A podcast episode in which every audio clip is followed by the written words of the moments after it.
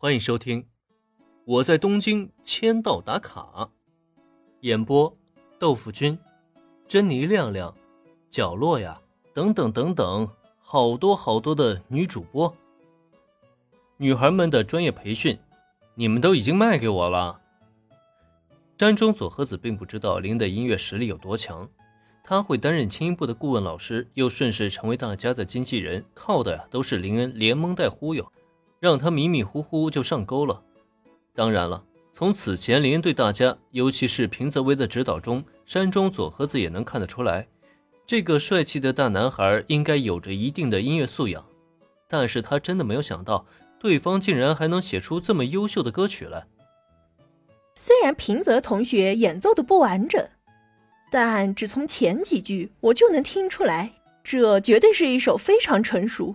甚至可以直接公开发行的优秀歌曲。如果可以的话，呃，林恩同学，你能将这首歌完整的演唱一遍吗？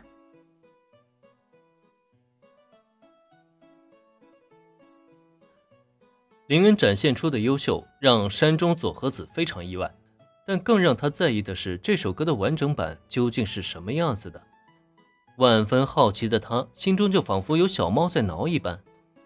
明明对一个学生提出这样的请求，让作为音乐老师的他十分丢脸，可他就是按耐不住这份悸动的心情，总觉得今天如果听不到这首完整的歌，会让他终身抱憾的。可以啊，当然没问题。山中佐和子此刻的表情有些小扭捏，让林恩有些想笑。没办法，毕竟相处时间不长嘛。小佐和还端着老师的架子，没办法将学生当朋友一般相处。不过林恩也知道，随着时间推移，小佐和会渐渐的放飞自我。对于那一天，他也是相当的期待。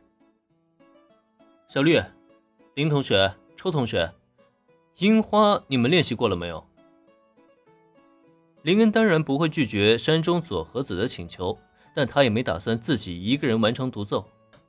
转头招呼了绿队他们一声，回应林恩的则是三个女孩齐齐点头。这么优秀的歌曲，他们回家以后当然会仔细品味，然后好好练习了。那好，那就趁这个机会，咱们先来合作一下。得到肯定的答复以后，林恩果断做出决定。哎，那我呢？林恩决定和大家一起合奏。可手持吉他的平泽唯却左顾右盼一番以后，茫然地指了指自己鼻子。大家都已经找到自己的位置，各就各位了，只剩下他一个人孤零零地站在原地。你觉得以你现在的实力，能跟得上大家的合奏吗？先练好你的吉他，等你的技巧提上来之后，自然会让你加入队伍的。现在的你啊，还差太远了。说罢，林恩拿起自己的吉他，与轻音部另外三个女孩互相点头确认。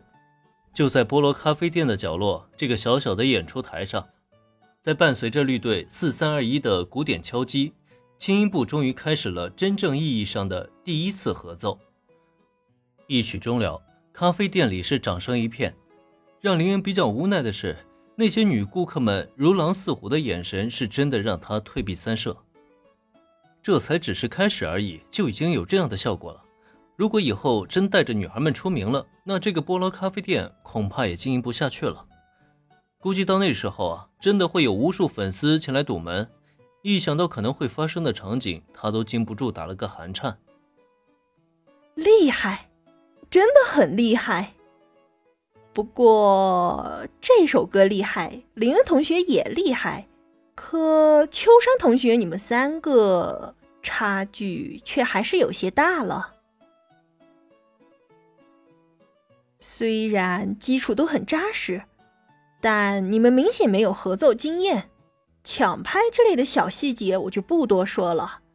整体来说，这首歌根本就是靠着林恩同学在给你们托底，不然根本没办法这么顺利的演奏下来。相比较那些只馋林恩颜值和才华的女顾客们。山中佐和子此刻的评价才是最专业的。在完整的听完这一曲以后，山中佐和子肯定了心中的想法。这首《樱花樱花想见你》绝对是可以出道发行的优秀曲目不说，而且他也完全能够确认，只要一经发行，这首歌就必然有很大的几率成为爆款。他承认这首歌的优秀，承认林恩的才华，甚至也承认林恩的实力要比自己更强。但是这却依旧掩盖不了这支乐队目前的最大弊端。正如佐和子说那样，如果没有合奏经验，强行拼凑在一起以后，问题会很多的。这首歌能顺利演奏，全靠林恩一人在支撑。可问题是，如果没有林恩的话呢？难道这支乐队就散架了吗？左和子老师说的没错，的确是我们的实力与林恩前辈差距太大。左和子的评价大家都能接受，因为这个问题在演奏中途就被他们发现了。只可惜这个问题不是短时间内能够解决的。也正因如此。虽然成功的完成了合奏，可再看大家的表情，却始终不见任何的喜意，反而纷纷低着头，看上去十分的失落。